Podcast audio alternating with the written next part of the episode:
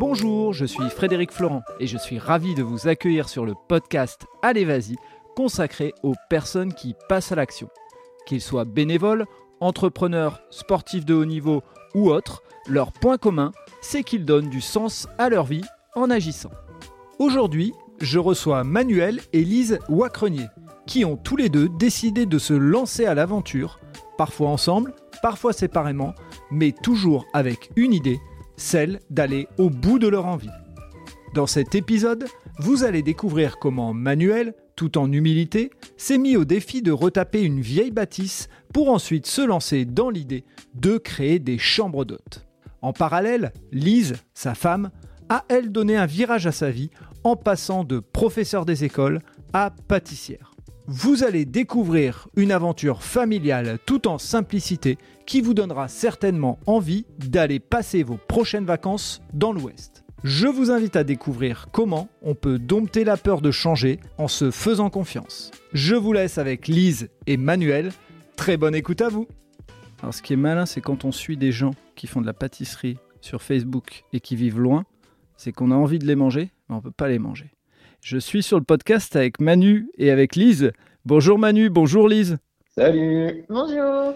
Alors Manu, je l'ai connu quand il était euh, tout jeune entre guillemets euh, chez Ikea. Euh, et qui, il est venu faire un stage chez Ikea et puis je n'ai jamais arrêté de suivre ses aventures. On a gardé contact sur Facebook et je l'ai vu travailler comme un acharné à monter un gîte, enfin retaper une maison, monter un gîte et puis ensuite un autre gîte. Et euh, sa femme s'est mise aussi euh, euh, à l'aventure, c'est que bah, elle a décidé un jour de, de basculer de son métier d'avant, elle expliquera ce qu'était son métier d'avant, à celui de, de pâtissière. Et donc j'ai voulu les recevoir sur le podcast Allez Vas-y parce que j'ai estimé que euh, bah, n'avaient pas forcément l'envie d'être sur le podcast parce que c'était pour eux, euh, ils ont fait des choses ordinaires, mais pour moi, c'est euh, quand en plus dans cette aventure-là de tout ce que je viens de vous raconter, il y a des naissances d'enfants et tout. Voilà, on peut dire que Allez Vas-y, eux, ils y ont été. Alors, Manu, Lise, bah, je, vais laisser, je vais vous laisser raconter aux auditeurs et aux auditrices votre parcours et puis bah, toutes, les, euh, euh, toutes les aventures et toutes les actions que vous avez menées. Eh ben, bonjour à tout le monde. Donc, euh, Lise et Manu de Ch'timi d'origine, puisque moi, je suis de la région lilloise, de Wavrin exactement, où j'y suis resté pendant une quinzaine d'années, on va dire. Et ensuite, mes parents, bougeant pas mal, ont fait quelques autres maisons. Et ça aura aussi une incidence sur les, nombreux travaux qu'on va effectuer. Et donc, balise. Et donc, ben, moi, donc, euh, j'ai habité euh, pas très loin de Manu, sans le savoir, euh, dans la PVL. Et moi, mes parents, par contre, étaient toujours, enfin, sont toujours restés au même endroit. Donc, j'avais, j'ai pas été élevée comme Manu dans la, comment dire Dans la mobilité. C'est ça. Et donc, euh, on, a fait chacun notre route euh, jusqu'à ce qu'on se rencontre. Hein. Moi, j'ai fait, euh, fait un bac, alors sans le savoir, dans le même lycée que Lise, mais ça, on ne le savait pas. euh, j'ai fait un bac économique et social. Euh, ensuite, après ce bac, j'ai fait une licence. Euh, moi, à l'époque, je voulais être un stit. Et ça, c'est drôle aussi. Euh, je ne savais pas que j'allais rencontrer une instite. Et puis en cours de route, j'ai changé, euh, mon fusil d'épaule euh, pour m'orienter vers les ressources humaines. Alors quel est le lien? Je ne sais pas, mais euh, voilà, toujours est-il que je me suis orienté vers un master RH. et effectivement, pendant ce stage, au détour d'un couloir, j'ai vu une affiche sur laquelle Ikea recrutait des stagiaires. Donc moi, je cherchais un stage, évidemment. Euh, donc, je suis allé frapper à la porte d'un certain euh, Frédéric Florent, euh, que j'ai rencontré avec Stéphane, si je dis bien, si je dis pas de bêtises à l'époque. C'est possible. c'est possible. Et on avait fait un très très long entretien. Je me souviens, ça avait duré presque deux heures. Et je me suis dit, oh là là, quelle galère si ça commence comme ça. et pour faire un raccourci, ben, après ce stage, j'y suis resté encore dix ans donc voilà, comme quoi c'était, j'ai frappé à la bonne porte à l'époque. Mais je pense que euh, tu étais tombé aussi sur euh, deux vrais bavards, quoi. C'est-à-dire moi et Stéphane, je pense que euh, voilà, c'était, c'était pas mal. Ouais, c'est possible. moi, je suis pas un grand bavard à l'époque, hein, donc Donc ça compense. Mais, mais en tout cas, voilà, j'intègre l'équipe de, de, Fred. Alors je crois que c'était en 2009, si je ne dis pas de bêtises. 2009, effectivement. Donc je fais mon, mon master 1, ma, ma, première année de master euh, en stage chez IKEA. Et puis cette deuxième année de master, eh ben toi-même et puis Emmanuel Bija à l'époque me propose de faire mon alternance euh, une alternance en Master 2, toujours chez IKEA, en vue d'intégrer le magasin de Reims qui allait ouvrir. Donc euh, voilà, au mois de mois d'avril 2010, je pars euh, à Reims. Je quitte mon nord natal avec un petit pincement au cœur quand même. Mais voilà, je me dis que peut-être un jour je reviendrai dans le nord. Il n'est toujours pas le cas, cela dit. mais, mais ça, qui sait, on ne sait pas. Hein. On ne sait pas de quoi l'avenir sera fait. Et, pour la petite euh. histoire, Manu, je, je, vais, je vais te couper parce que vu que tu es parti de Ikea Beaumont et que euh, tu es parti vers Reims, euh, il y a quand même un truc qui était intéressant et ce qui fait que ça fait le lien aujourd'hui avec le podcast. C'est quand même une fois, alors je sais pas si tu te souviens, mais on était au bureau et à un moment, je sais plus pourquoi, et tu utilises l'expression c'est un baudet de maçon. Et alors moi, quand tu me parles, je, je, me, je me souviens vraiment de cette expression et au moment où tu l'as dit, je dis, mais qu'est-ce que c'est? Il dit, bah, tu connais pas l'expression baudet de maçon Il dit, moi, mon père, c'est comme ça qui, qui m'appelle parce que justement, je porte euh, les, euh, euh, les outils et tout. quand j'étais jeune, je portais les outils. Je sais pas si tu te souviens de cette, cette petite aventure. Je me souviens parfaitement. Et c'est vrai que bah, mon père bricolant énormément et puis il a rénové quelques maisons. Du coup, moi, j'ai toujours aimé travailler avec lui. Euh, toujours aimé euh, faire des faire des travaux, mais quand tu débutes, effectivement, tu sais pas faire. Donc euh, tu, tu apportes les outils, tu portes des choses et puis tu fais le bonnet de maçon. voilà, donc c'est ça que c'est une expression qui est restée. Et grâce à toi, je l'ai maintenant. Donc voilà, je, je sais. tu as vite d'avoir appris ça. Euh, et donc voilà, si je reprends ma petite histoire, moi je pars à, je pars à Reims où je fais l'ouverture du magasin d'IKEA en tant qu'assistant RH. Donc avec euh, Nicolas et Emmanuel à l'époque. On fait une super ouverture tous les trois et puis ensuite ben, je continue mon petit parcours. Je fais un petit séjour par euh, la case chef de service Bonne Trouvaille. Et puis je reviens à mes premières amours de RH puisque on me propose le poste de chargé RH que je fais pendant 2-3 ans. Et ensuite, il y a un nouveau poste qui s'ouvre qui s'appelle euh, Staff Planner. Donc, c'est en gros euh, mettre les bonnes ressources au bon moment euh, pour essayer d'être optimal en termes de planification. Donc, je fais ça aussi pendant 2-3 ans. Et puis, un jour, on décide de tout changer avec Lise, de changer de métier, de changer de région, changer de maison, etc. Et, et donc voilà, on va vous, vous, expliquer juste ça après, mais d'abord je vais peut-être te laisser Lise parler un petit peu. Parce que d'habitude, c'est elle la bavarde. Alors, eh ben, vas-y, le, micro est à toi. On reprend un petit peu mon parcours. Euh, ben, donc, je suis allée dans le même lycée que Manu, donc sans le savoir. Mais comme moi, je suis beaucoup plus jeune. Euh, à peine un an et demi. donc voilà, j'ai fait le même bac que Manu, donc un économique et social. Euh, et ensuite, euh, alors depuis toute petite, je voulais faire euh, le métier. Donc c'était depuis que j'étais maman, on m'a toujours dit euh, le premier jour où tu es rentrée de, de CP, tu as dit moi je veux je veux être maîtresse d'école. Et donc ben j'y suis ben, suis allée sauf que ben, le système français ne me plaisait pas tellement.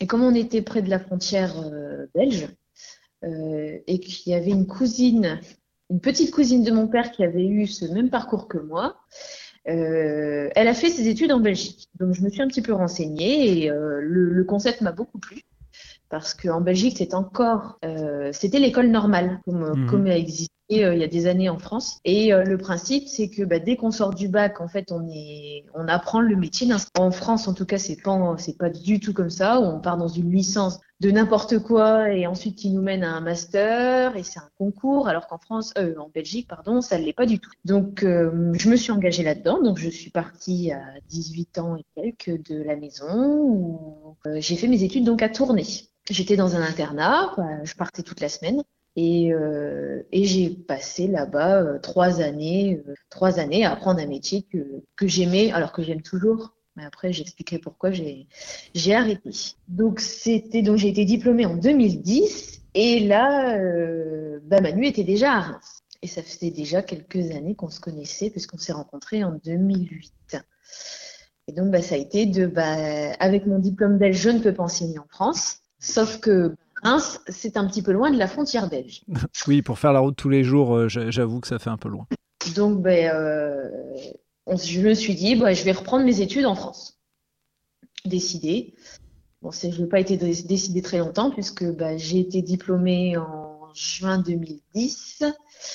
J'ai commencé la fac en septembre 2010 et j'ai arrêté en décembre 2010.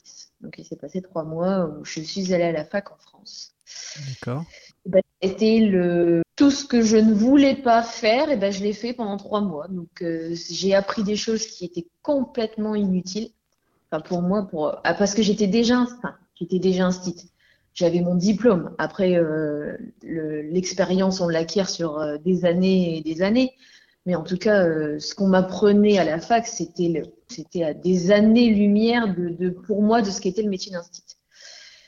Donc, euh, donc j'ai décidé d'arrêter parce que bah, ça me plaisait pas du tout et que j'avais euh, deux ans à faire pour être diplômée et que moi ce que je voulais c'était être dans une classe avec des enfants. Donc je me suis euh, un petit peu renseignée. Enfin je, le savais déjà mais je m'étais dit non il faut que j'aille jusqu'au bout et puis au final ce parcours me plaisait pas du tout donc c'était même pas la peine. Et donc je me suis renseignée et je pouvais faire des remplacements avec mon diplôme belge en fait, parce que c'est que un bac plus 3, mais euh, moi en tout cas dans l'enseignement privé, ils savaient très bien le parcours qu'on avait en Belgique et qu'on était tout à fait apte euh, à, prendre, euh, à prendre en charge une classe.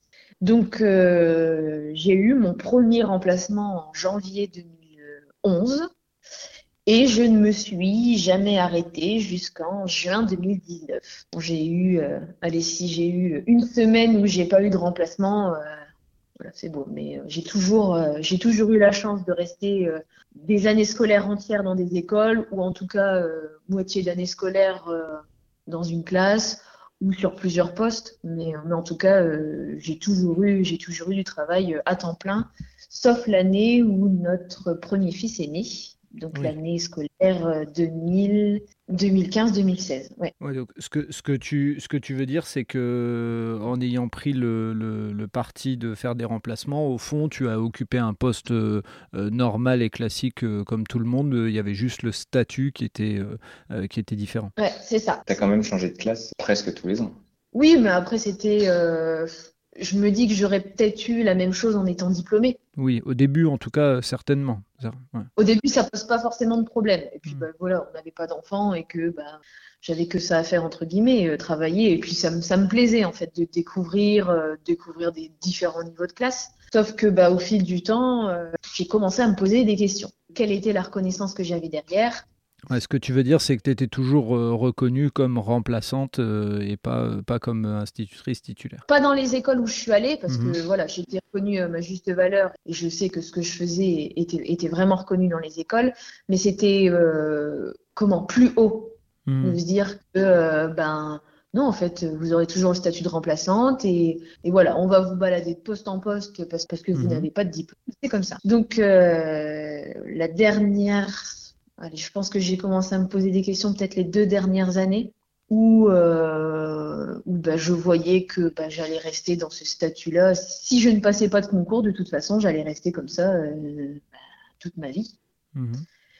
Et puis quand on a fait, quand on a déjà un premier enfant, on a déjà fait quelques niveaux de classe, euh, ça commence à être, c'est énormément de travail pour peu de reconnaissance. Oui, ce que tu veux dire aussi, c'est que tu. Alors, euh, peut-être que des, instituteurs et des institutrices m'en voudront de dire ça, mais c'est vrai que quand on garde la même classe euh, d'une année sur l'autre, euh, les mêmes élèves, enfin, pas les mêmes élèves, mais en tout cas dans le, dans le même cadre et autres, on peut. On, a moins de travail de préparation que là, tu devais en avoir, puisque tu devais changer de niveau, de classe, d'endroit, d'habitude et autres à chaque fois. Bah on va dire qu'une bonne instite se remet tous les, tous les ans au goût du jour. Enfin, je sais que c'est très difficile, enfin même moi, hein, c'est difficile de reprendre d'une année sur l'autre. On a toujours la même trame, mhm. mais on aime avoir un peu de renouveau parce que sinon on, s'ennuierait. Enfin, enfin, moi en tout cas, euh, si j'avais fait pendant euh, dix ans la même chose, je me serais ennuyée. Je pense qu'il y en a qui font dix ans la même chose. Hein. Je vais être honnête avec ah, Oui, oui, je, je pense. Il y en a même qui font 30 ans la même chose, hein, oui. c'est sûr. Et non, moi c'est pas dans ma c'est pas dans ma vision des choses parce que après le, les, les, euh, tout évolue et même moi mon le début de ma carrière entre guillemets euh, euh, j'étais pas du tout à la fin, j'étais pas du tout de ce que j'étais au début. Donc, non, non, j'ai quand même évolué avec, avec le temps et puis des nouvelles pédagogies et tout ça. Enfin, c'est vraiment enrichissant. Sauf que, ben, au bout d'un moment, on en a marre parce que ben, moi, j'avais un manque de reconnaissance. Euh, J'enchaînais des CDD euh, tous les ans et puis. Euh, et ce qui m'a aussi beaucoup décidé, ce sont les parents. On a une pression aujourd'hui de la part des parents alors pas tous, heureusement. J'espère qu'on n'est pas comme ça avec, euh, avec notre premier fils, mais je pense pas. Mais on a des parents qui sont de plus en plus exigeants et qui remettent continuellement en cause la parole de l'adulte. Donc euh, voilà, au bout d'un moment, euh, je pense qu'il faut savoir dire stop avant de faire des bêtises. Ce que tu veux dire, c'est que euh, les parents estiment que leur enfant, et quels que soient les, les, les, mots qu'il peut dire, leur enfant dit la vérité, et donc c'est toi qui as tort, c'est ça? Alors pas, pas, tous les parents, mais mhm. voilà, il y a des parents où, qui nous manquent de respect. pour eux, c'est normal. Après, on n'a pas forcément la même vision de l'école, mais voilà, moi j'ai eu des enfants euh, qui arrivaient le matin euh, malades. Euh, bon ben, je vous le dépose, hein, il est malade, il a ceci, il a cela. Ah oui, ben, je m'en vais travailler. Ah, ben non, parce que moi je travaille pas là, donc mhm. enfin. Alors plus j'étais, j'ai fait beaucoup de maternelle, donc plus, plus chez les petits, mais de changer un petit peu de, de mon fusil d'épaule, décidé de passer mon CAP pâtissier. Bah, déjà, j'ai toujours aimé cuisiner, pâtisser. Et puis, euh, il y a eu un effet de mode, je pense, euh, avec toutes les émissions euh, qu'on voit aujourd'hui, les concours de pâtisserie. Ah bon? Je J'en ai pas vu. Si? Ça m'a quand même donné un petit peu envie. Je me suis dit, bah tiens, pourquoi pas? Alors après, bon, on, se fait toujours des plans sur la comète, je trouve, mhm. hein, de bah tiens, et si, euh, et si j'avais ma pâtisserie, ah, un petit salon de thé, puis on commence un petit peu à faire fouiller sur Internet, et puis on s'aperçoit que, bah, en fait, il faut des diplômes, et des diplômes à plus de 30 ans, mais ça veut dire que je vais devoir retourner sur les bancs de l'école? Bon, allez, de toute façon, euh, j'ai pas grand chose à perdre, et je, donc je me suis lancée.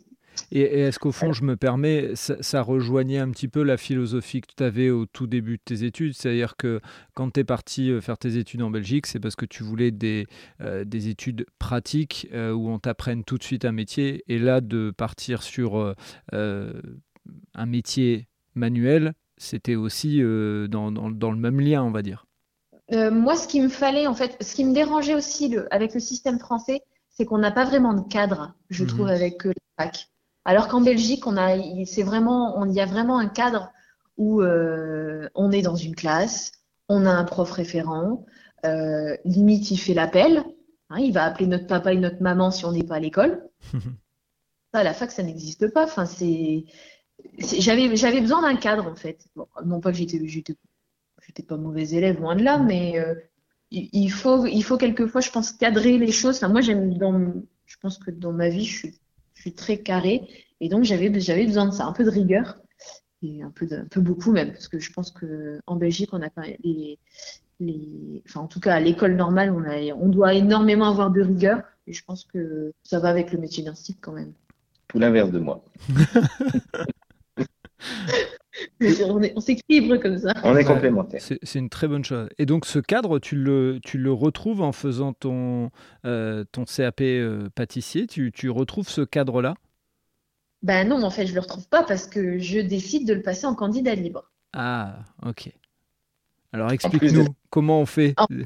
En, plus d'être un site. Alors en fait, ah, d'accord. Je, je, ne voulais pas en fait arrêter mon métier d'instit parce que bah, derrière il y a quand même un, salaire qui tombe chaque mois et euh, retourner à l'école, euh, je sais pas si j'étais prête à ça en fait. À plus de 30 ans, non, j'avais même pas 30 ans. Non, c'était l'année de mes 30 ans. C'était l'année de mes 30 ans.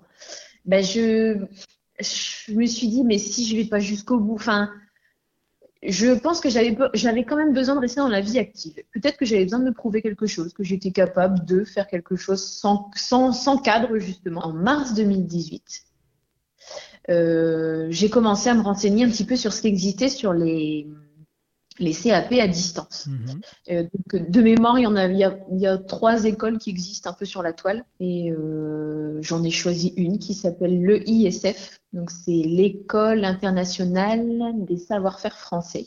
Mhm.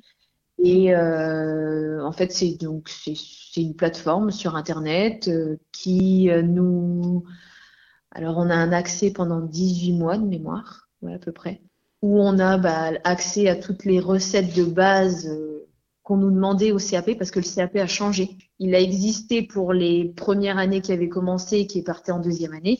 Mais là, définitivement, la, formule que moi j'ai connue bah, n'existe plus. Et donc. Euh, qu'est-ce qui a changé dans ce, CAP justement euh, par, rapport au tien? Il y a plus d'exigences maintenant dans l'examen? Alors, euh, il me semble qu'il y a plus de pratiques. Parce que moi, le, moi quand j'ai passé le CAP, on a. Alors, je ne sais plus si c'est 7 ou 8 heures d'épreuve mhm. en labo. Euh, en, une, en une seule fois. Et là, euh, je pense que c'est en deux fois. Et il y a en même temps de la théorie. Enfin, c'est. Je me suis pas. J'avoue que je me suis pas intéressée à comment se déroulait le nouveau CAP, mais en tout cas, moi, quand je l'ai passé, mhm. euh, euh, on avait des recettes de base donc à maîtriser. Euh, donc, moi, j'ai eu donc sur ma plateforme et la théorie. Mhm. Donc, en fait, tout ce qui est gestion des stocks, la sécurité, l'hygiène alimentaire. donc, j'ai passé deux épreuves écrites là-dessus et une épreuve pratique. Et comment on fait justement pour la pratique? Parce que ça, ça peut intéresser les, auditeurs et les auditrices qui se disent tiens, euh, j'ai carrément envie de changer de, vie. Euh, comment ça se passe pour euh, jongler entre un métier au quotidien et s'entraîner à la pratique alors qu'on n'est pas dans un, environnement spécialisé pour ça, on est chez soi, et, puis trouver le temps aussi euh, moi, je peux en parler parce que j'ai pris 5 kilos, je pense. elle faisait ses gâteaux et puis elle, se, elle prenait des photos de ses gâteaux, il fallait les couper et puis, et puis moi, moi, je faisais un petit peu jury, hein, en quelque sorte, on va dire, avec mon expertise culinaire. tu étais le Cyril Lignac local. C'est ça. ça, mais sans l'accent. non, en fait, euh, on est donc sur la plateforme. J'avais un, chef pâtissier qui me suivait. Donc mhm. j'avais toujours le même référent, donc il s'appelait Philippe. C'était le chef Philippe. Et euh, on avait donc pendant une recette, une recette de base, je vais parler de la tarte au chocolat par exemple. Euh, donc on avait une vidéo dans laquelle il nous expliquait étape par étape ce qu'il fallait faire. Et pendant la vidéo, il, nous disait à tel moment, ben voilà, vous prenez en photo telle étape ainsi de suite, jusqu'à la réalisation, jusqu'à la fin de, cette fameuse tarte au chocolat. Et euh, pendant la dégustation, voilà, il fallait couper une tranche, voir comment c'était. On lui envoyait toutes les photos et ensuite il nous faisait son commentaire. Alors ça, après, euh, moi aussi, la première fois, je me suis dit, mais comment il va savoir que c'est bon? Il peut mettre n'importe quoi dans ma tarte. Euh, si elle a une tête de tarte au chocolat, ben voilà, il va la valider. Non, en fait, quand on, avec l'expérience, et même maintenant, moi, je le vois dans les, dans les émissions euh, de pâtisserie à la télé, quand on voit un gâteau qui n'est pas réussi, on le voit, on le voit directement. Je trouve que la, texture de la crème, enfin, on, le voit. Donc, euh, donc, je comprends maintenant comment il pouvait tester, comment il pouvait dire que mon gâteau était réussi ou pas. Et donc, euh, il faisait à chaque fois des commentaires très très précis où, je pouvais l'avoir au téléphone. Enfin, c'était vraiment un, super suivi. Ça, pour le coup, euh, je, recommande vraiment cette plateforme. Alors, on peut dire, oh, c'est sur Internet, c'est ceci. Non, il y a vraiment, moi en tout cas, il y avait vraiment un réel suivi. Et donc, j'ai réalisé, euh, je sais pas combien de recettes, mais des dizaines et des dizaines. Après, ce qu'il faut, c'est maîtriser euh, des techniques de base avec euh, des, recettes de base. Et puis après, euh, la pâtisserie, c'est un assemblage de, plusieurs recettes. Donc, j'ai appris maintenant avec l'expérience qu'avec des petits bouts d'un gâteau et qu'on assemble avec un autre, et ben, on réussit à faire un, nouveau gâteau Et souvent on dit, euh, c'est quand on rate qu'on dit ça, mais euh, on dit qu'il faut du matériel pour bien faire des, gâteaux comme des professionnels, etc. Et donc là, tu, cuisinais avec ton four et avec le, matériel de la maison. Comment, comment ça s'est organisé tout ça? En fait, j'ai, alors je suis quand même un peu équipée. Hein. Il mhm. faut un bon robot pâtissier, tout ce qui est des cercles à entremets, des cercles à tarte. Après, je sais qu'avec l'école où j'étais, j'ai pu avoir une, des, prix euh, sur une, mallette de pâtissier que j'allais devoir avoir le jour du CAP. Donc euh, voilà, j'ai investi là-dedans. C'était pas démentiel comme prix hein, de mémoire, c'était euh, à peu près 150 euros. Donc il y a des bons couteaux de pâtissier. voilà, ce qu'il ce qu'il faut pour. Il y a quand même un petit bagage à avoir, mais c'est pas. voilà, après c'est des ingrédients pour certaines recettes, c'est des ingrédients un peu plus spécifiques. Mais euh, voilà, euh, du sucre, de la farine, des œufs, du beurre, euh, on arrive à faire quelque chose. Hein, Bien sûr. Et moi, ma question la, plus marquante, c'est que là, tu jongles entre ton métier d'instit, tu jongles avec un enfant et je ne sais pas si en même temps il n'y a pas le deuxième ou alors le deuxième il est en bas âge, plus je pense que vous étiez déjà parti dans, le, dans la suite de votre aventure euh, travaux, si je ne me trompe pas. Enfin, dis-moi un petit peu, enfin, situe auprès des auditrices et des auditeurs tout ce que tu avais en, même temps en, route. Alors en fait, donc ça a été la dernière année justement où j'ai où j'ai été inscrite. Donc c'est l'année scolaire 2018-2019. Mhm.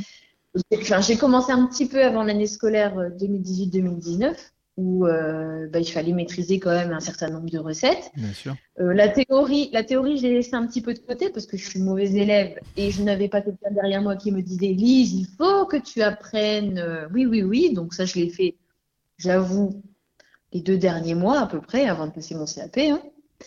Et donc c'est donc cette année scolaire 2018-2019. Donc Martin est rentré en petite section. Euh... Notre premier enfant pour les auditeurs et auditrices. Oui, Bien Manu, il y, en a, il y, en a, un qui suit derrière. donc, euh, donc Martin rentre en petite section, il était dans mon école, donc déjà ça facilitait, euh, il n'y avait pas de dépose à faire à l'école, ensuite courir euh, dans une autre école, voilà, on partait tous les deux le matin et on revenait tous les deux le soir. Euh, nous avons vendu notre maison fin novembre 2018. Et nous n'avions pas de, de nouvelles maisons, donc on a dû reprendre une location euh, bah, dans la Marne jusqu'à l'achat de notre troisième maison. Ici, en Charente-Maritime. En, Charente-Maritime, en, en, février 2019. Euh, Pendant ce temps-là, moi, je suis parti, puisque j'ai quitté IKEA en, le 31 mars 2019. Et le 1er avril 2019, donc le lendemain, j'ai quitté la maison pour venir faire les travaux ici, puisque la maison qu'on a achetée n'était pas habitable, euh, surtout pas avec un enfant en bas âge. Euh, donc je suis venu euh, habiter ici tout seul, sans eau et sans électricité, pendant quelques, quelques mois. Donc j'ai fait les travaux. Tu vivais en camping alors en fait? Ouais, ouais, je dormais sur un matelas par terre avec une. Non, tu avais loué des chambres d'hôtes. Ouais, ouais, à un moment j'en ai eu marre. ah, il voulait faire une super histoire. Moi, c'était hyper vendeur et tout, et, et après, bah, voilà. En fait, on a, bah, on a eu la révélation. Après, t'en as marre, quoi. Ouais, je comprends. Non, mais en même temps, en même temps, voilà. Là, là, ce que ce que vous expliquez pas aussi, si je me trompe pas, c'est que dans la maison de Reims, vous aviez aussi euh, un peu tout refait aussi, non? Exactement. Oui, notre deuxième maison. On a eu une première maison en 2011. On avait, il n'y avait pas énormément de, c'était voilà, la grosse déco, on va dire, à faire, mhm. qu'on a rendu euh, trois ans après. On a, on l'a rendu en 2014. On s'est marié en 2014. Et, et, on a acheté notre deuxième maison. Euh, les ventes se sont chevauchées d'une quinzaine de jours. Donc, on, a acheté une grange euh, où il n'y avait absolument rien. Voilà, c'était ça, c'était ça que je voulais entendre parce que les, les, gens, euh, bon, ils revendent une maison, bon voilà, ça, ça devient, ça devient presque du classique, mais le fait de passer à chaque fois sur une maison où il n'y a rien euh, et où vous retapez tout, moi, je trouve ça extraordinaire. Mais voilà. Il y avait, il y avait, en plus, il y avait strictement rien. Enfin, on s'est, on, donc on s'est marié l'année où on a acheté cette fameuse maison. Et euh, je me souviens d'une anecdote où trois jours avant de se marier, on avait encore les mains dans le, les carreaux de, les carreaux de ciment, les cloisons. On était en train de faire les cloisons de la maison et j'avais mes mains dans les, dans les, dans les carreaux de ciment trois jours avant de me marier. Enfin, on m'a dit, mais on était dingue. Bah, c'est blanc, donc c'est bien pour la, ça, ça va avec la robe, pardon. Oui, oui, oui, oui. Et puis, alors, ce qui nous a fait, nous a fait pour l'anecdote, ce qui nous a fait tout drôle, c'est quand même, on a, on a quand même voulu partir en voyage de noces. Forcément, après s'être marié, euh, égal voyage de noces. Donc, on est parti euh, fin juillet 2014. Euh, Il n'y avait pas encore d'électricité dans la maison. Non, pas d'électricité. Et on n'avait même pas de cuisine. Et donc, on est parti dans un, dans un très bel hôtel, quand même, à peu près 4 étoiles, où on nous faisait notre lit. à l'île Maurice. À l'île Maurice, oui. Ah on nous faisait notre lit on nous servait à table. Et quand on est revenu dans notre maison, on a dit mais, mais c'est pas possible. On a dit notre lit, personne nous fait. C'était euh, là, c'était le, mois d'août où on est, on est revenu de voyage de noces, c'était hyper difficile. On a eu un, creux en août et, août et septembre 2014. Pour la petite histoire, on, prenait, on prenait l'électricité chez un voisin qui nous, l'offrait gratuitement. Et on prenait l'eau chez un autre voisin qui nous avait mis à disposition un tuyau d'arrosage euh, avec lequel on se lavait. Euh, donc à l'eau froide, évidemment. Et euh, mais bon, il faisait, des, il faisait beau, hein, donc l'eau devait être à 13-14 degrés. Ah oui, bon, bah voilà, franchement, je veux dire. Et puis, avec une bouilloire, et ben, on se lavait les cheveux. Ben c'était un peu rock'n'roll, mais à l'époque, on n'avait pas d'enfants, donc, et je vous expliquerai après en quoi ça change la donne quand même un peu. Hein. Ouais, alors justement, euh, on, fait une petite parenthèse sur la partie euh, CAP et tout ça. Qu'est-ce qui vous décide, en ayant déjà cette idée un peu de, on va dire, de changement de carrière pour Lise, qu'est-ce qui vous décide à carrément, euh, et en plus de changer de carrière pour toi Manu parce que tu quittes Ikea, et en plus de dire, allez, on va, on va aller se taper un gîte à refaire de A à Z en Charente, donc à de l'autre côté de la France? En fait, je pense que tout commence à mes 30 ans. Le, jour de mes 30 ans, Lise me fait une surprise euh, et euh, on dépose sur, si je dis pas de bêtises, parce que je suis pas très vieux, hein, mais 30 ans, ça fait quand même quelques années. Euh, on dépose notre fils chez les grands-parents dans le Nord et Lise m'emmène à Londres pour quelques jours et on va dans une, espèce de chambre d'hôte, hein, un Airbnb pour pas le citer. Mhm. Et on salue d'ailleurs Booking également et Abritel. ouais, t'es pas sur la radio, t'es pas obligé de citer de, deux autres concurrents. Maintenant, on travaille avec eux, donc j'aime bien les Ah d'accord, ah oui, bon, ok, on les cite vraiment alors euh, Booking et Abritel. ah non, non, donc du coup, on va, on va dans une, euh, chambre d'hôte euh, dans Londres et cette chambre d'hôte est vraiment banale. Vraiment banale, ça veut dire que nous aussi, on peut faire. On a une grande maison, euh, puisque la maison, elle faisait quand même 300 mètres carrés au sol. Hein. donc il y avait un étage en plus, mais ça, on l'a pas utilisé. Donc on s'est dit qu'on avait l'espace et que ça pourrait être sympa de faire une petite chambre d'hôte. Donc quand on était à Reims, on a fait une première chambre d'hôte. Euh, et puis, voyant que ça marchait bien, qu'on aimait bien discuter avec les gens, euh, et ben on s'est dit pourquoi pas aller plus loin et puis essayer de faire plus grand. Mais sauf qu'on s'est dit aussi que la région de Reims, c'était et là où on habitait particulièrement, puisqu'on était quand même à 30 minutes de Reims, donc euh, plus du côté de, de l'Aisne, euh, c'était pas super vendeur en termes de tourisme. Mm. C'est pour ça euh, qu'on s'est orienté plus vers le sud euh, puisque là, nous sommes partis en Charente-Maritime. Et le deuxième effet qui se coule, c'est que les parents de Lise avaient acheté une résidence secondaire par ici, en vue de leur vieux jour. Mhm. et donc, on s'est dit que, ben, bah, d'une pour nous et puis aussi pour Martin, ce serait bien de se rapprocher de ses grands-parents. Et du coup, ben voilà, on s'est dit pourquoi pas partir vers la Charente-Maritime. Donc on est parti euh, quelques jours pour visiter les lieux. D'abord on était parti en vacances euh, sur l'île de Ré et puis on a, vraiment kiffé. Euh, et donc on est venu prospecter pour acheter une maison ici avec, avec pour objectif d'avoir du bâtiment pour pouvoir faire du gîte et puis se laisser la possibilité de faire quelque chose d'assez grand. Et donc on a visité quelques maisons quand même. Et puis on est tombé sur celle-ci qui n'a pas du tout plu à Lise euh, sur la première visite, puisque ben il faut imaginer que vous rentrez dans une maison complètement moisie. Euh, ça fait pas rêver forcément, avec euh, des murs pleins de salpêtre, un carrelage vieillot, de la suie puisque monsieur faisait sa cheminée sans ouvrir les fenêtres et qui n'était pas très bien réglé visiblement, donc euh, le plafond était tout noir. Mmh. Euh, donc bref, pas mal de choses, mais euh, moi ce que j'ai toujours vu dans les maisons, c'est le potentiel que- qu'ont ces maisons. Et c'est pour ça que je disais que, que le fait d'avoir voyagé dans les maisons avec mes parents, ça m'a pas mal aidé aussi, Ouais. puisqu'on a la capacité de pouvoir se dire, euh, bah ça, ça peut être bien, ça c'est du détail. Euh, imagine quand le plafond sera nettoyé, déjà, ça va être bien mieux. Euh, et voilà. Alors, je dis pas que c'est facile hein, de se projeter, mais en tout cas, euh, Lise qui n'a jamais déménagé, euh, elle s'est plutôt bien adaptée quand même. Parce que, faut dire que j'ai un peu la bougeotte, parce que là, c'est, moi, je pense que ça doit être ma onzième ou douzième maison. hein, j'ai 34 ans, Euh, donc euh, j'ai un petit peu la bougeotte aussi, moi. Mais là, on va, on peut le dire. Un petit peu, oui.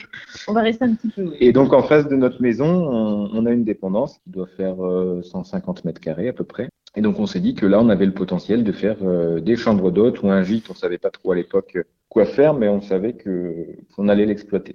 Donc euh, voilà, nous voilà partis dans cette aventure. Et donc tous ces travaux, tu les fais tout seul? Donc ces travaux, je les fais tout seul. Bah, D'abord, je rénove la maison, hein, puisqu'il Mhm. faut quand même vivre dans un endroit décent. Euh, donc je rénove la maison pendant neuf mois. Donc euh, j'ai quitté Ikea et je ne fais que ça. hein. Pendant neuf mois, je ne fais que mes travaux. Non, moins que ça. Six mois, pardon. Six mois. Euh, puisque, entre-temps, je me dis que, en tant que RH, je me dis que si je ne suis pas, euh, si je suis sans emploi trop longtemps, euh, ça risque de faire un petit peu peur aux recruteurs. Puisque Mhm. moi-même recruteur pendant quelques années, je me dis, bon, Manu, va peut-être falloir euh, réétoffer un petit peu ton CV. Oui, remessage aux recruteurs, parce que j'en fais souvent dans ce podcast des messages aux recruteurs. Euh, Quelqu'un qui retape sa maison, euh, c'est rempli de soft skills. Hein, vous voyez C'est pas parce qu'il fait, il, fait pas rien. En fait, il est en train d'être chef de projet, euh, surtout s'il est tout seul dans sa maison. Je peux vous dire que voilà, il y, a- il y a des, il y a des compétences à aller chercher. Ça, je l'ai appris avec les, mes vieilles années, on va dire. Voilà. Faut, faut- le Ouais. trou dans le CV, faut essayer d'aller l'interpréter. Merci. Euh, mais bon, je me dis quand même qu'une petite expérience, ce serait pas mal quand même. Mhm. Donc, je, je repostule à une boîte euh, ici sur New York qui me prend, euh, qui s'appelle le Litch International Europe, qui est une industrie de composants électroniques pour l'aviation. Alors, à des années-lumière d'IKEA. Mhm. Mais voilà, avec un beau challenge, puisque l'usine a cramé, ils ont besoin d'un RH pour gérer, gérer le chômage partiel, pour euh, gérer euh, le recrutement d'intérim et puis pour euh, faire du terrain auprès des, auprès des, des salariés. Donc je me dis que ça peut être une belle expérience. Euh, D'abord en intérim, donc je fais ça pendant 3-4 mois peut-être. Euh, à la suite de ça, on me propose de prolonger. Mais je sens bien que ça me plaît pas plus que ça. Euh, puisque le but ultime, c'était de faire ce gîte, hein, forcément. Bien sûr. Et arrive le fameux Covid. Covid. Et Ah oui. le Covid, vrai. qui dit Covid, euh, dit euh, télétravail. Et pour moi, euh, faire RH en télétravail, c'est très compliqué, euh, puisque ça s'apparentait plus à l'assistant social que au RH, puisque mon rôle était simplement d'appeler les gens et demander comment ça va. Alors ça fait partie du job, mais c'était un peu limitant. Donc, euh, d'un commun accord avec euh, mon DRH, euh, on décide d'arrêter. Euh, ça les a arrangés puisque en termes de finances, c'était pas l'éclate puisqu'il Oui. venait d'avoir un incendie aussi. hein. Mhm. Euh, donc voilà, on, on se sépare en bons termes. Et puis je me dis que je me remets entièrement à mes travaux. Et donc ça, c'était en mai 2020 où j'ai d'abord fini un petit peu la maison ici parce que c'était jamais fini, fini. Ça l'est toujours pas. Hein. Ça l'est toujours pas. Bon, ouais, Il y a l'exigence Des- derrière. Euh, moi, j'ai vu des photos, euh, c'est vraiment très bien fini. Franchement, par rapport à chez moi, c'est très bien fini. Bravo. C'est parce que t'en as pas montré les pires photos. Ouais, mais même, c'est fini. Franchement, je dis bravo. Ouais, bref. Et donc ensuite, tu t'attaques au gîte. Et donc, je m'attaque au gîte euh, vraiment en, en août ou septembre 2020. Euh, donc là, pareil, hein, je rase tout, puisqu'il y avait un vieux plancher euh, rempli de foin, d'ailleurs, ça m'a valu quelques éternuements, euh, rempli de poussière, euh, donc il a fallu démonter, d'araignées, ouais, ça c'est pas grave, je fais mon bonhomme là. Euh, il a fallu euh, tout enlever, donc euh, il y a papa qui vient m'aider de temps en temps quand même, même si euh, 90% des travaux je les fais tout seul, il y a quand même beau papa qui vient m'aider de temps en temps. Euh, et là, bah, il faut faire des plans quand même. donc là, avec Lise, ben, on planche sur plein de plans différents. Effectivement, on fait pas rien quand on rénove une maison puisqu'il faut beaucoup réfléchir. Mhm. Et ça m'a valu quelques nuits blanches, euh, soit bah, à réfléchir, soit à faire les travaux même, hein, puisque l'avantage de travailler en face de la maison, c'est que quand tu n'arrives pas à dormir, bah, tu peux y travailler. Euh, Ce mec est fou. Mais... Mais, mais Lise aussi, hein, c'est pareil, parce que des fois en pâtisserie, elle va Ah travailler à 4 heures ou 5 heures du matin. Mais j'ai oublié de préciser euh, à ce moment-là qu'on a eu un deuxième enfant aussi. Bah oui, c'est ce que j'allais dire. Et euh, il y a un moment, il va falloir que. Enfin, il, il vient pas comme ça, pouf, euh, voilà quoi. Enfin, il y a un moment, il. Alors, il, il est tombé euh, de la cigogne le, euh, le 23 octobre, donc euh, quelques mois après que j'ai commencé les travaux du gîte. 23 octobre 2020, Euh, on est d'accord? 2020, tout Oui, à fait. J'étais en train de faire le plafond. Ouais. J'étais en train de faire le plafond, donc j'avais rasé euh, tout ce qu'il y avait à raser. J'ai fait quoi? J'ai refait la dalle, euh, une dalle de 100 mètres carrés du coup. Euh, puis, comme j'aime bien les choses faciles, j'ai un plafond qui monte à 5 mètres en rampant, donc que j'ai voulu laisser apparent comme ça. Bah oui. Donc, bah, il faut plaquer à 5 mètres. Bah oui, tiens. Donc, super sympa.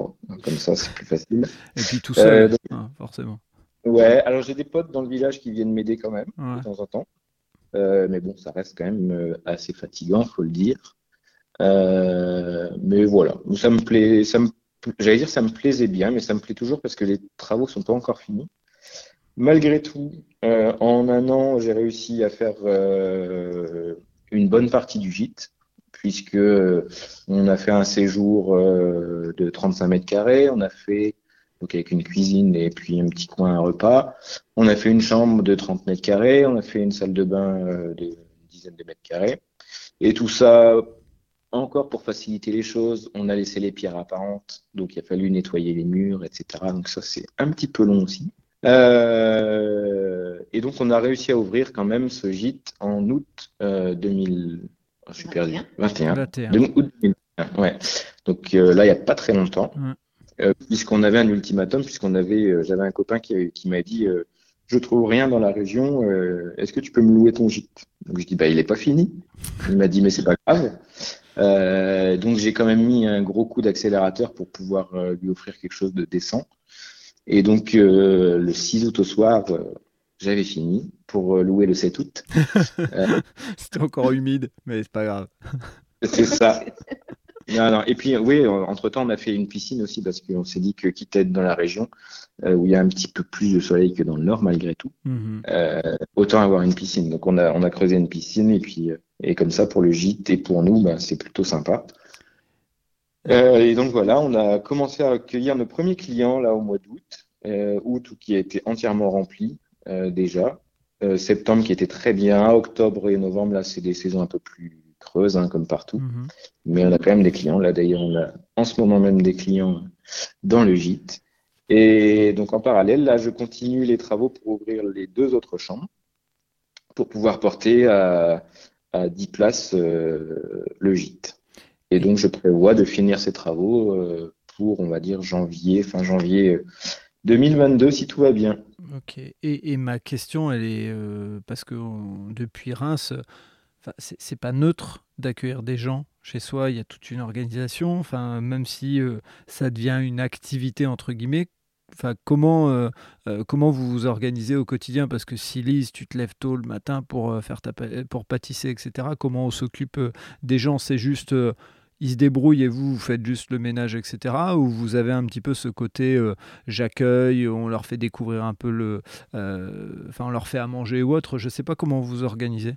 Là, la saison fait que, bah, en fait, on n'est on pas dans le jardin. Alors, autant Mhm. cet été, on est dans le jardin et euh, la discussion est, est plus facile. Et euh, voilà, au détour d'un d'un apéro, euh, bah, tenez, venez, euh, joignez-nous à vous. Enfin, voilà, ça, c- cet été, et même au mois de septembre, euh, on a pu le faire. Mais là, avec euh, l'hiver, c'est un, petit peu plus compliqué. Mais on essaie quand même d'être euh, d'être là. Mais là, c'est vrai que, oui, à certains moments, euh, bah, on voit les gens euh, pendant même pas 24 heures, quoi. Bien sûr.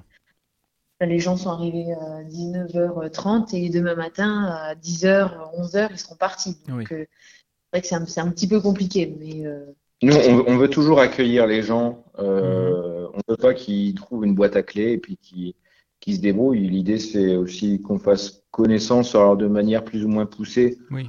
en fonction de la situation, en fonction des gens, est-ce qu'ils ont envie de parler, en fonction du feeling aussi, parce qu'il y a des gens qui, voilà, c'est, il se passe pas grand chose, et puis il y a des gens voilà, avec qui on va aller boire l'apéro parce que direct on sent que ça va ça va matcher. Et, voilà mais on, s'engage toujours à ce qui à, bien les accueillir euh, bah, ne serait-ce que pour expliquer comment fonctionne le gîte euh, où est-ce qu'il y a le frigo etc des, des choses pratico-pratiques. Et puis après s'ils ont besoin d'avoir des infos complémentaires sur bah, les choses les sorties qu'il y a à faire ça dépend pour quelles raisons ils sont là. Si c'est juste pour une une fête euh, ils vont pas nous poser des questions. Après s'ils sont là vacances c'est différent. Ils vont nous solliciter pour savoir euh, ce qu'il y a à faire dans le coin. Ok. Alors, on, a beaucoup parlé et l'idée c'est de euh, aussi aller au bout de l'histoire. Euh, Lise, maintenant que tu as eu ton CAP, explique-nous ce que tu fais. Est-ce que c'est devenu une activité à temps complet? Est-ce que bah, le, gîte vient, combler un petit peu le fait que ce soit pas une activité à temps complet? Ou justement, est-ce que tu es débordé, tu as plein de demandes? Moi, quand je vois les photos, je me dis que forcément, il doit y avoir euh, des acheteurs, mais voilà, euh, l'activité fait que. Euh, comment ça fonctionne? Dis-nous. Alors, comment ça fonctionne? Mais en fait, donc, après avoir été diplômée donc, mhm. en 2019, je ne sais pas encore ce que je vais faire de ce diplôme. Mhm. à l'heure actuelle, enfin, il y a encore plus à l'heure actuelle, c'est difficile, je trouve, d'avoir un commerce. Mhm on ne voulait, en, déménageant en Charente-Maritime, euh, on voulait changer de vie. Donc changer de vie, ça veut dire être euh, pour moi, à mon sens, être plus présent pour, euh, pour les enfants. Enfin, il n'y avait que Martin, donc être plus présent pour, euh, pour notre fils. Euh, Manu venait de quitter Ikea et les travaille les samedis et parfois le dimanche. Mhm. Donc, c'était pas pour que je refasse exactement la même chose moi. Donc, je me suis posé des questions. Je me suis dit, mais qu'est-ce que, comment est-ce que je peux vivre bah, de, de ma passion? Euh, tout en restant à la maison, tout en étant présente pour euh, pour Martin, euh, tout en étant aussi présente pour le futur gîte, parce que bah, mhm. il faut, ça représente quand même du travail. Hein. On va pas se, on va pas se cacher entre le ménage, faire les lessives, et en plus, je trouve que, quand on arrive sur un lieu de vacances euh, et qu'on arrive dans une maison qui, qui est propre, je, je trouve que c'est appréciable. Donc euh, voilà, je mets un point d'honneur à ce que ce soit euh, encore plus carré qu'à la maison d'ailleurs. C'est bien ça le problème, c'est que le gîte est plus propre que la maison, avec deux non, mais ça voilà, c'est donc il fallait que je trouve le bon compromis en fait, l'équilibre qui allait faire que ben, j'allais être à la maison, j'allais pouvoir m'occuper de Martin, j'allais pouvoir vivre de ma pâtisserie et j'allais pouvoir m'occuper du gîte. Et donc je me suis un petit peu renseignée sur ce qui était possible de faire et euh, avec l'aide de la chambre des métiers de alors je me suis d'abord rapprochée de Saint-Jean d'Angély puis après de, de, La Rochelle. Il était enfin il est possible d'ouvrir une pâtisserie euh, à son domicile tout en respectant euh, des alors des règles d'hygiène. Hein. Mhm. J'ai dû passer la formation HACCP. Bien sûr. il faut que j'ai pour ma pâtisserie un frigo euh, indépendant du frigo du frigo ménager. Euh, c'est difficile de respecter euh, les marches en avant, marches en arrière. Enfin voilà, c'est dans une, dans une maison, voilà, vit quand même dans une maison. Hein. Mhm. J'ai pas de laboratoire, mais euh, mais j'ai un endroit. Euh, alors on, a on va dire qu'on a rénové, on rénove petit à petit les différentes pièces de la maison, mais la, dernière en date ça a été le, bureau dans lequel je stocke. Euh, j'ai mon frigo, j'ai tous mes, mes, ustensiles, mes ingrédients et voilà, tout est centralisé au même endroit. Avant j'avais une armoire dans la cuisine, j'avais un petit peu dans, dans la buanderie. Enfin voilà, c'était là j'ai réussi à, à centraliser tous mes tous mes ustensiles parce que bah, il commence à en avoir un, tout petit peu parce que euh, parce que bah, j'ai commencé à avoir quand même euh, certaines clientèles. Donc j'ouvre ma pâtisserie en novembre 2019. Donc quand on ouvre, bon ben voilà, on, a ce qu'il faut. Et puis, ben, on attend les clients. Donc, on lance un petit peu de publicité euh, bah, sur Facebook. Hein, Bien sûr. J'ai démarré avec ça et je pense que je, je, continuerai avec ça et je terminerai avec ça. Enfin, l'ampleur que ça a pris, euh, je vais pas dire que ça a vite pris, mais euh, mais en tout cas j'ai quand même eu euh, pas mal de commandes. Alors moi ce, que, ce qui m'avait été conseillé en fait par la chambre des métiers, c'était d'ouvrir avant les fêtes de fin d'année. Alors moi j'étais pas spécialement pressée parce que bah voilà j'avais envie de me poser, de me poser les bonnes questions, de me dire bah, vers quoi je vais m'orienter, enfin prendre mon temps en fait. Et là on m'a dit à la chambre des métiers non non non il faut ouvrir tout de suite. Oh Mais j'ai fait, j'ai décidé ça en en un mois de temps. Enfin, ça s'est décidé euh, très rapidement et, euh, et, il fallait que je passe en fait euh, les fêtes de fin d'année, absolument. Bah là, on se pose mille questions. On s'est dit mais je vais jamais y arriver en fait parce que je, d'accord, je, je sais, j'ai un diplôme, mais encore une fois, j'ai pas d'expérience. Gérer le rythme, etc., savoir, enfin les volumes et autres, c'est autre chose. Ouais, c'est très très compliqué. Donc j'ai voulu un petit peu, avant d'ouvrir ma pâtisserie, je me suis dit peut-être que ce serait bien que je travaille dans une dans une donc euh, j'ai un petit peu farfouillé sur internet et j'ai pas, loin de la maison euh, y recherché un, pâtissier dans une dans une boulangerie pâtisserie. Donc j'y suis allée et là j'ai déchanté, mais vraiment. J'ai été mais déçue parce que parce qu'on m'avait fait faire en fait, parce que bah, c'était une, boulangerie pâtisserie voilà euh, lambda plutôt boulangerie même que pâtisserie, ce qui est des fois le cas. Hein. Il y a des boulangers qui sont plus pâtissiers. Un, un, bon boulanger n'est pas un pâtissier et un pâtissier n'est pas un boulanger. Hein. Mmh, mmh. Et donc là, en fait, euh, ben, on m'a demandé d'assembler euh, des préparations toutes faites. La crème d'amande, mais moi j'adore le, le, travail de la pâte. Et euh, là, la, pâte feuilletée, ben, on me l'a sortie congelée du congélateur. Et puis on m'a dit, ben voilà, on va mettre de la crème pâtissière, il faut ouvrir la boîte, hop, crème pâtissière dessus. Et puis on va mettre des fruits, hop, on ouvre la boîte, on coupe les fruits et puis on les met dessus. Et ben là, je dis non mais c'est pas ça moi que je veux faire en fait.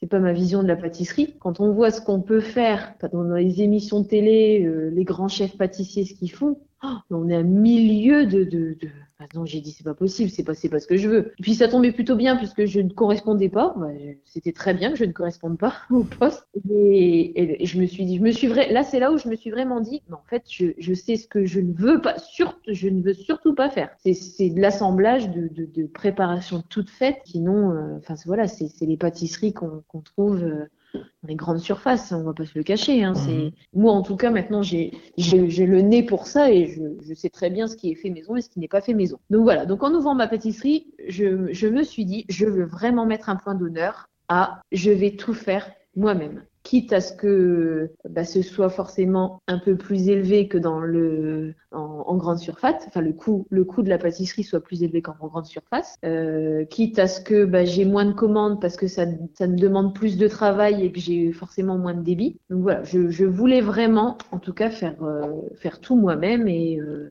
et être euh, vraiment à l'écoute de mes clients. Et aujourd'hui, le, cœur de ton, métier, c'est ce, enfin, de ce que je vois passer sur Facebook, c'est euh, justement des gâteaux vraiment pratiquement sur mesure la plupart du temps, on va dire. Ouais, c'est ça. C'est voilà, je demande les et c'est vrai que quelquefois j'ai des demandes. Euh, bah, est-ce qu'on peut plutôt euh, mettre telle crème dans telle pâtisserie? Bah oui, il y a pas de souci. Bon après, euh, voilà, je suis là aussi pour conseiller les gens mhm. et voilà, si on me demande de faire une pièce montée avec des choux chantilly, ça va pas passer parce que là, mhm. voilà, la crème est pas suffisamment consistante pour pouvoir pour, pour, que la pièce montée puisse puisse tenir. Mais voilà, c'est c'est vraiment c'est ouais, c'est le gâteau le gâteau 100% 100% personnalisé euh, et, sur mesure et qui correspond à, ce que j'ai vraiment envie de faire. Et, aujourd'hui, euh, ces gâteaux et, ce, choix que tu as fait, euh, j'ai envie de te poser la question, est-ce qu'ils te permettent d'en vivre? Est-ce que c'est